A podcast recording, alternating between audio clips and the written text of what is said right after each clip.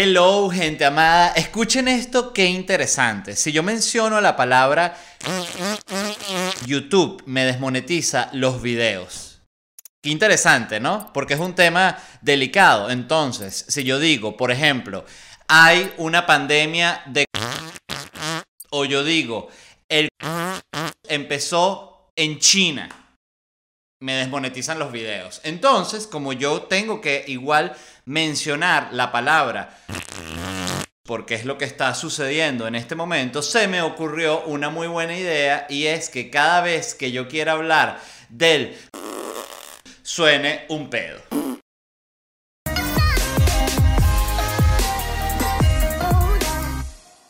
Episodio 2 de bla bla bla, mi gente amada. Lo primero que les tengo que decir es muchísimas gracias a toda la gente que vio el primer episodio. Gracias a la gente que comentó. Sigan comentando. Suscríbanse al canal, por favor. Es muy sencillo y ahí se les activan las notificaciones. Todo sale cuando el programa se estrena, que sale un conteo. Ping, pum, ping, pan increíble. Estoy muy, muy emocionado con el recibimiento que tuvo el primer episodio y bueno, los recibo al segundo episodio. Quiero hablar de muchas cosas hoy, muchas noticias, grandes chistes, bellos momentos con la familia. Más tarde vamos a tener una entrevista online con mi gran amigo Mentira. No voy a tener ninguna entrevista online. No las soporto, lo tengo que decir. Y con esto que voy a comentar no es que me meto con mis amigos, no, me meto con todo el mundo del entretenimiento actualmente. Y les voy a explicar cuál es mi problema con las entrevistas online. El problema es que cuando tú estás viendo una entrevista, cuando tú estás detrás del otro lado de la cámara y estás viendo una entrevista, tú ves una interacción en la cual dos personas se están hablando y se están viendo a la cara, están presencial ahí. Ahora, lo que vemos quienes estamos del otro lado de la cámara cuando pasa una entrevista online es a dos personas así, mirando de frente. Y es ridículo como se ve las entrevistas online, no las tolero. Hola, hoy tenemos de, invitado a... ¿Cómo estás? ¿Cómo estás? Hola, muy bien. ¿Me escuchas? ¿Aló? ¿Aló? Creo que la conexión. Sí, sí, te escucho. Ajá, cuéntame. Mira, estamos, eh, bueno, quise hacerte esta entrevista porque evidentemente estamos en momentos de cuarentena. Y lo primero que te quería preguntar, ¿aló? Ah, sí, tiempos de cuarentena. es muy loco todo lo que estamos viviendo. Veo que todavía no te has cortado el pelo. No, no, todavía no me he cortado el pelo. ¡Ah! ¡Basta! Basta. Se ve espantoso, se ve ridículo y está bien, yo entiendo que todos lo tienen que hacer, de hecho yo mismo lo he hecho, o sea, fíjense que cualquier cosa que yo mencione en mi programa es muy probable que yo luego de manera totalmente contradictoria vaya y la haga, pero en el caso de las entrevistas online realmente me pone muy incómodo. Horrible, horrible, horrible. Pero bueno, se aprecia igual todo el esfuerzo que están haciendo los grandes artistas por entretenernos estos días, en estos momentos tan especiales. Otra noticia importante, o una noticia importante que surgió, no sé si importante, pero definitivamente destacable, es que Carlos de Inglaterra ya reapareció luego de la enfermedad. Saben que Carlos de Inglaterra había sido diagnosticado, ya apareció, dijo que ha sido una experiencia extraña y frustrante. Miren, fíjense, el príncipe Carlos cuando se enteró que tenía el virus, lo primero que hizo, o sea, le dijeron, mire, príncipe dio positivo. Él dijo, ¿cómo? Mamá, mamá, ¿dónde estás, mamá? Mamá. Corriendo por todo el castillo. Mamá, Mamá, mamá, ¿alguien ha visto a mi mamá? ¿Has visto a mi mamá? ¿Has visto a mi mamá? Sí, tu mamá está por allá. Gracias. Mamá, mamá, aquí estoy. Abrazos y besos. Y esa vieja que es más mala y que ¿por qué me quieres abrazar y besar? Tú nunca me has considerado. Abrazos y besos, mamá. Déjame ser rey, maldita. Bueno, nos alegramos mucho por la recuperación del príncipe Carlos y deseamos, eh, sin ningún tipo de mala intención, el de la reina para que Carlos pueda finalmente ser rey. Es que finalmente, oye, es verdad, la reina tiene mucho tiempo en ese cargo. Ya, basta. O sea, ya cuando el príncipe es un viejo de la tercera edad, es el momento de claudicar. Pero bueno, eso es decisión de la reina, no mía, evidentemente.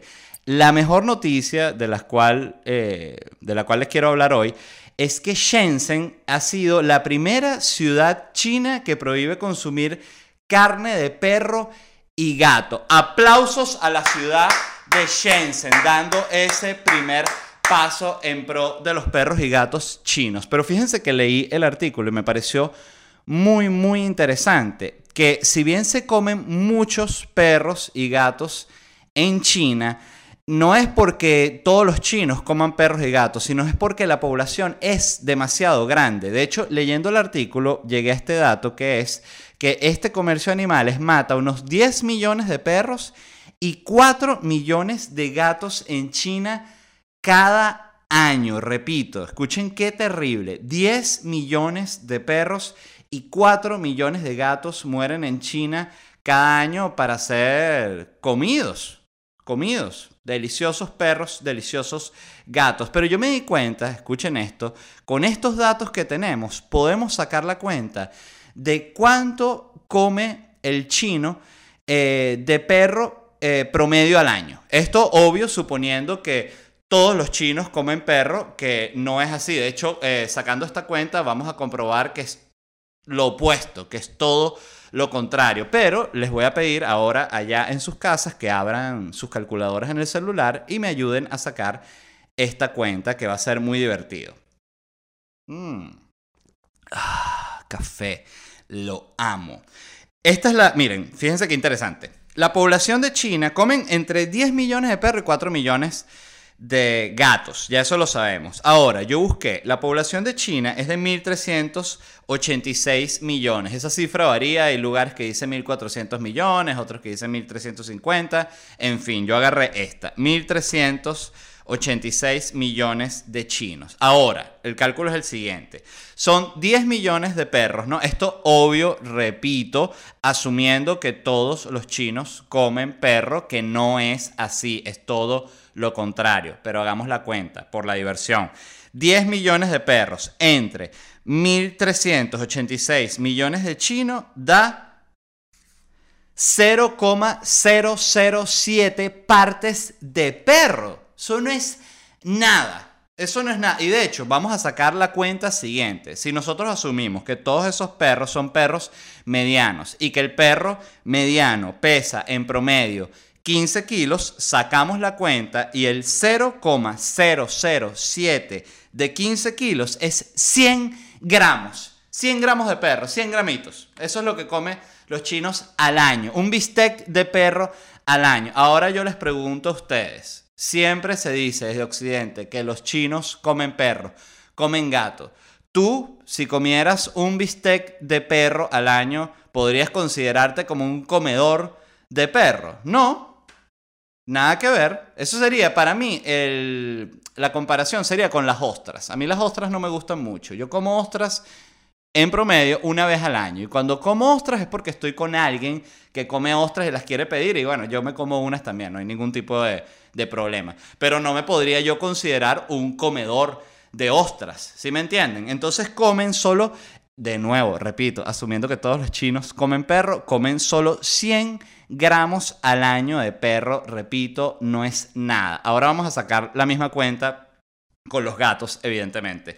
Son 4 millones de gatos que comen al año entre 1800, entre 1386 chinos, millones de chinos, eso da 0,0028 partes de gato. Hacemos el mismo cálculo anterior. Vamos a asumir que el gato promedio pesa 4, 4 kilos. El 0,0028 partes de un gato de 4 kilos es 11 gramos de gato al año.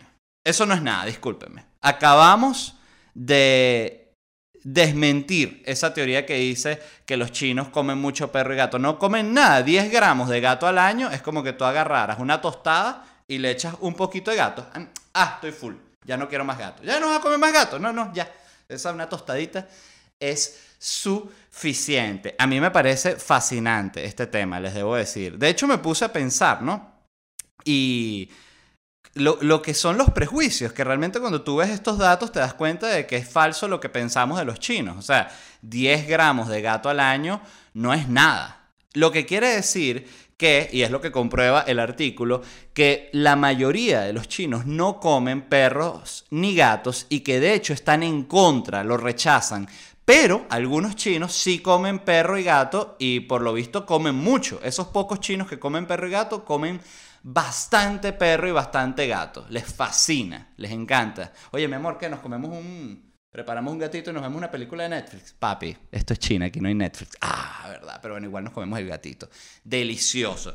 Y me puse a pensar que quizás, y ojo, esto sé que, sé que demasiada gente molesta viendo el programa y eh, con, este, con esto de que yo esté haciendo la cuenta de cuánto, cuánto perro y cuánto gato comen los chinos, pero a mí no me parece nada malo. De hecho, todos son datos reales. Estos que estoy sacando son todos datos reales ¿ok? Es muy importante. Y yo me puse a pensar, luego de sacar todas estas cuentas, que quizás, y repito, se van a molestar demasiado con esto que voy a decir, pero quizás es bueno que los chinos se coman los gatos, porque tal vez lo que están manteniendo es como una... son pieza clave en la estabilidad del ecosistema mundial, porque quizás uno dice, no, vamos a prohibir que los chinos coman los gatos, perfecto, entonces los chinos dejan de comer gatos, los gatos se empiezan a reproducir sin control y esos gatos empiezan a comerse un pájaro, que a su vez ese pájaro se come unas flores y comiéndose esas flores, él come unas semillas que después cuando hace pupú, esa es la forma en que esas semillas llegan a la tierra y crecen los árboles. Entonces, quizás nosotros negándole el gato al chino, estamos eh, conspirando en contra de la selva amazónica. Pero bueno, eso lo dejo para la reflexión en la casa. Algo que me pareció interesante también viendo este tema es que la India es el segundo país más poblado del mundo y no tiene tantos problemas con esto de los virus que vienen de animales. ¿Por qué?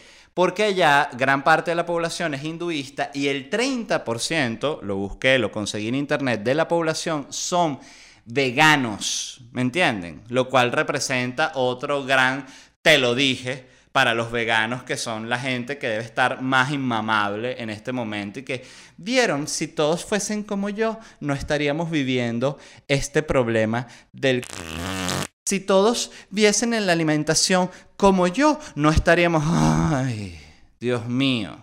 De verdad, qué gente tan inmamable los veganos. Y sin embargo, a mí me parece genial lo que ellos promueven. A mí me encantaría yo mismo dar el salto a ser, eh, aunque sea vegetariano, porque creo que genuinamente tiene que ser muy bueno para la salud, pero ¿cómo hace si es tan delicioso el gato y el perro? Pero me puse a pensar cómo sería si de repente eh, apareciera un virus vegano, un virus que se, solo se transmite a través de los vegetales, entonces los gobiernos tienen que prohibir la ensalada.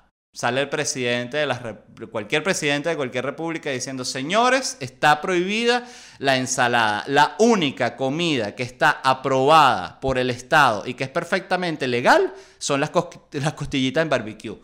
Vayan a comerlas, todos los veganos llorando. Me pareció muy interesante todo esto de... Sí, de cómo funcionan las cantidades de poblaciones realmente, porque lo que más me impactó pero que me voló la cabeza es realmente entender, y es lo que quiero dejar claro con este programa, que los chinos no comen tanto perro y tanto gato. Esa es la conclusión y eso es todo lo que tengo que decir al respecto.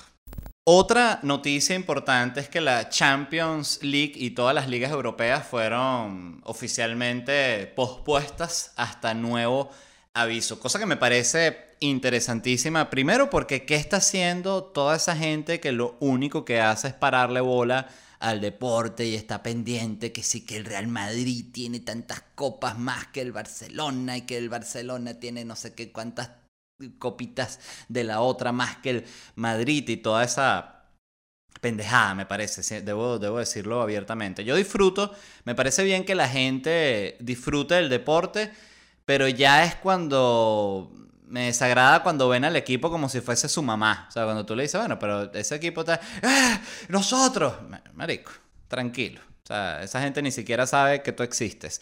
Pero eh, algo que me pareció interesante es que van, están considerando la posibilidad de jugar los juegos a puerta cerrada.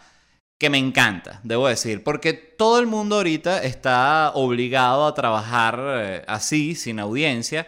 Entonces me parece también que el fútbol también lo viva, porque por ejemplo recuerdo que cuando empezó esto, este tema de la pandemia, LeBron James tuiteó que él no iba a jugar si no se jugaba con audiencia, ¿no? Que me parece, primero, eh, vale verga porque hay otra gente que juega el deporte y no lo decide él. Eh, me parece súper desagradable cuando alguien por ser famoso y ser una super celebridad cree que puede secuestrar todo un sector, cosa que me parece de nuevo que la decisión no es de él, sino la decisión es de la NBA y de quienes sean los involucrados. Si los, los si los juegos evidentemente no se van a jugar con público, aunque sea no en los tiempos inmediatos, que se jueguen sin público, no veo cuál es el problema.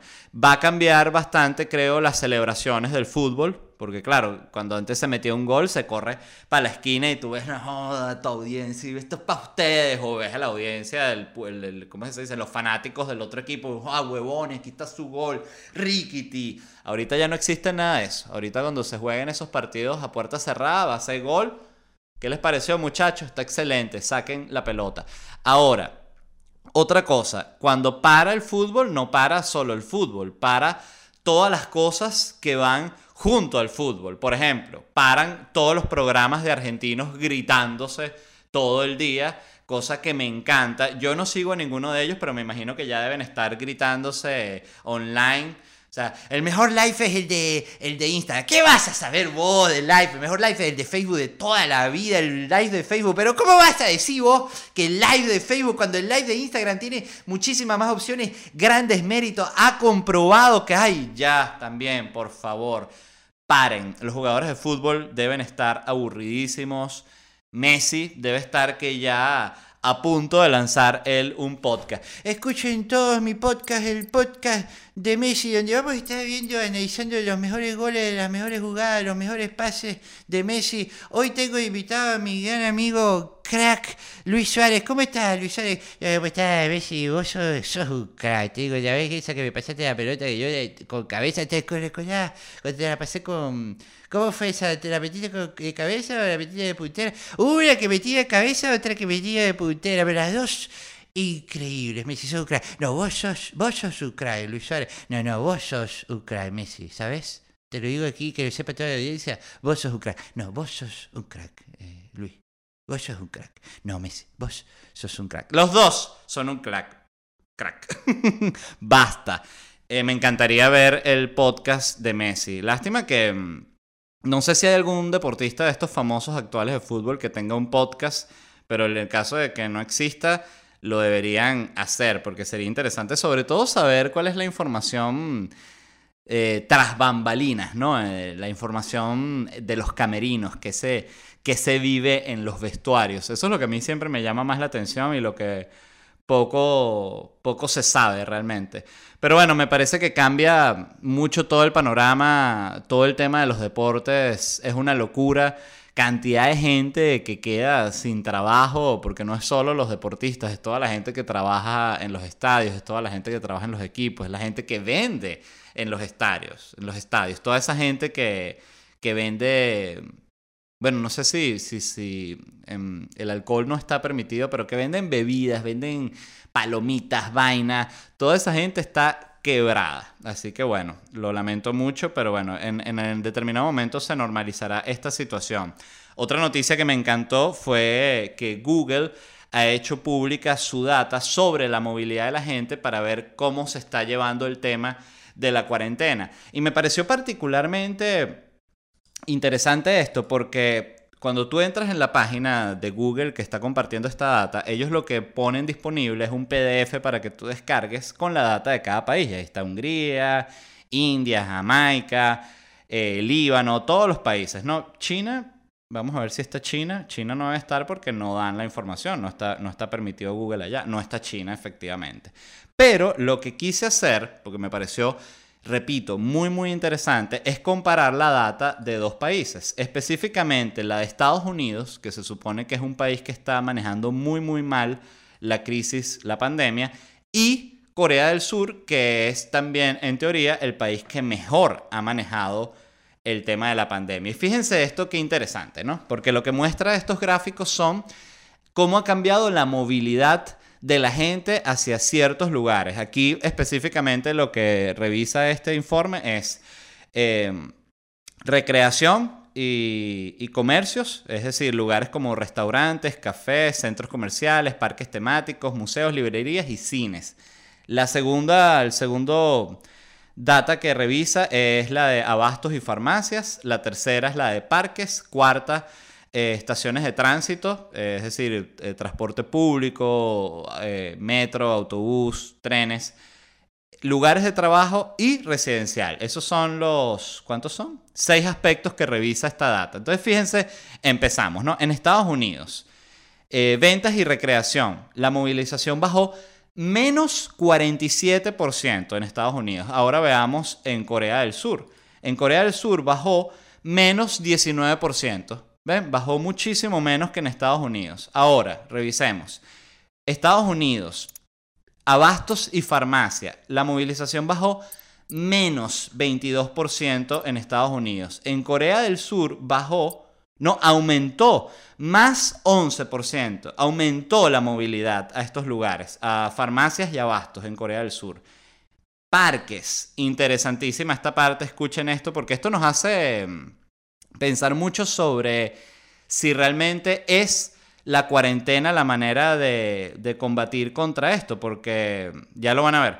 Fíjense, parques. En Estados Unidos la movilidad bajó menos 19%. Ahorita vamos a ver Corea del Sur. Corea del Sur, la movilidad de parques aumentó más 51%. Escuchen esto, qué interesante. O sea, los coreanos en este momento han ido 50% más a parques que antes de que empezara toda esta pandemia. Seguimos. Estados Unidos. Estaciones de tránsito son menos 51%. En Corea del Sur, menos 17%. O sea, ven que no es, no, es, no es tan como uno se imaginaría, porque cuando uno dice, ok, este es el país que mejor ha manejado el tema de la pandemia, uno diría, claro, como todo lo que se está promoviendo en redes es que la cuarentena es la salvación de la sociedad, uno dice, bueno, debe ser con cuarentena que lo están ganando. Pero la verdad es que no. Fíjense esto, Espacios de trabajo en Estados Unidos, menos 38%. En Corea, menos 12%. Y la última, que es la movilidad en zonas residenciales, en Estados Unidos aumentó 12% y en Corea aumentó solo el 6%. Me parece muy interesante este informe y creo que me gustaría ser un especialista en data para poder sacar la conclusión de qué significa esto. Creo que según lo, según lo que yo he leído, realmente lo que genera un impacto grande en cómo, en cómo se, sí, en cómo aumenta la locura de la pandemia es a través de los tests. O sea, los tests, tests, los tests son los que realmente combaten.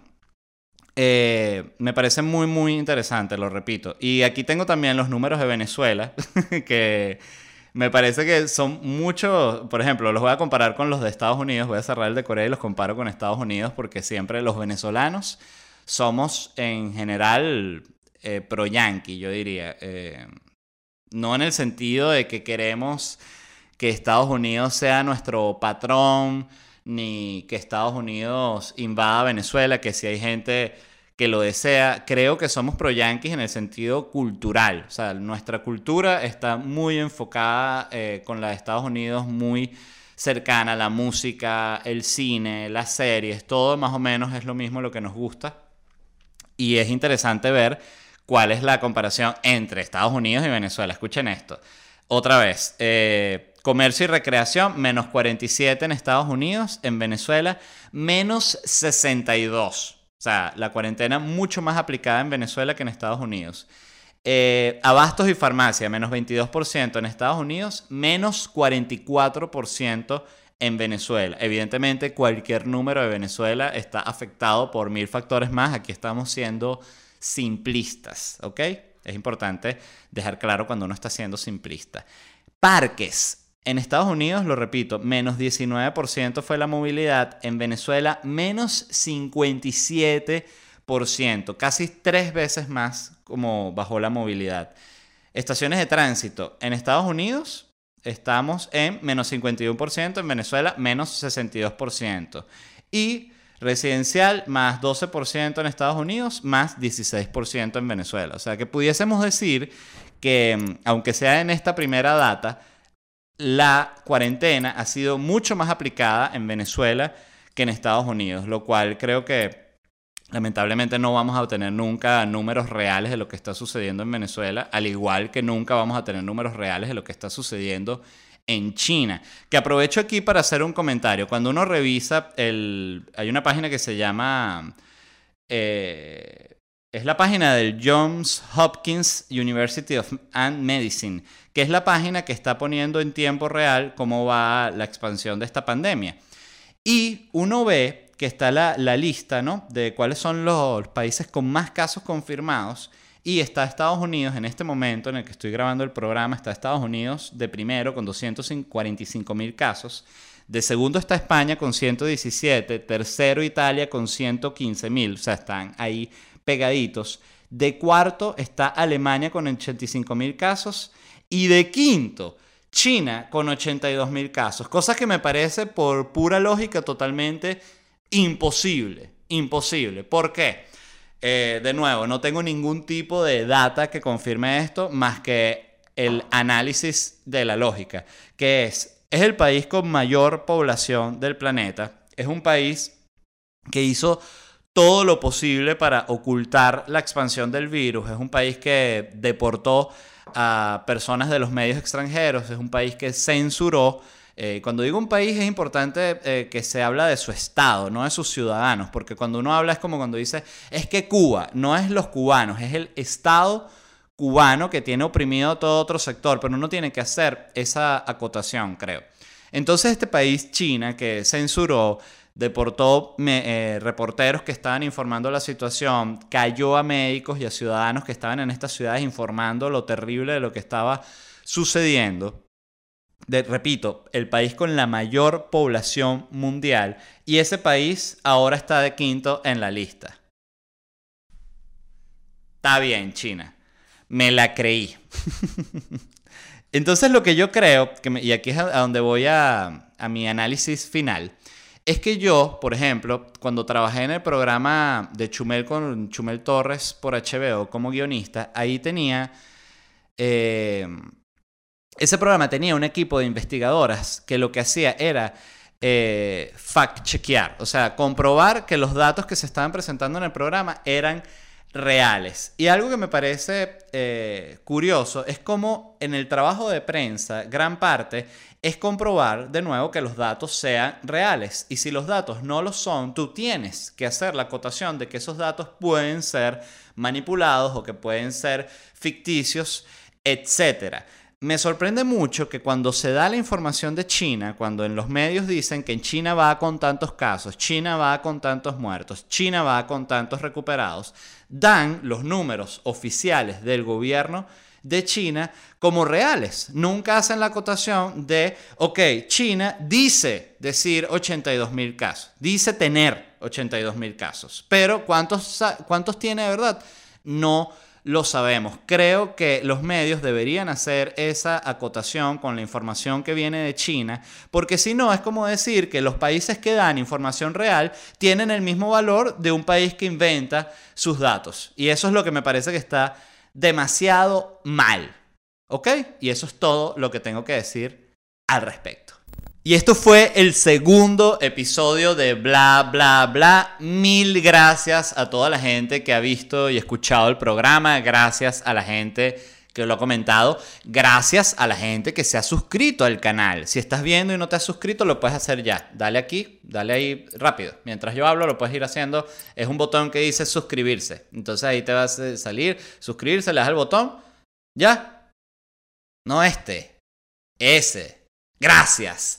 Y por último, una mención muy, muy, muy especial a la gente de Lara Remodeling. Aquí va a salir su cuenta de Instagram. Gracias a ellos tengo este bello estudio. Gracias, gracias, gracias. Revisen su trabajo. Ellos hacen remodelaciones en el estado de la Florida, particularmente en Miami, principalmente.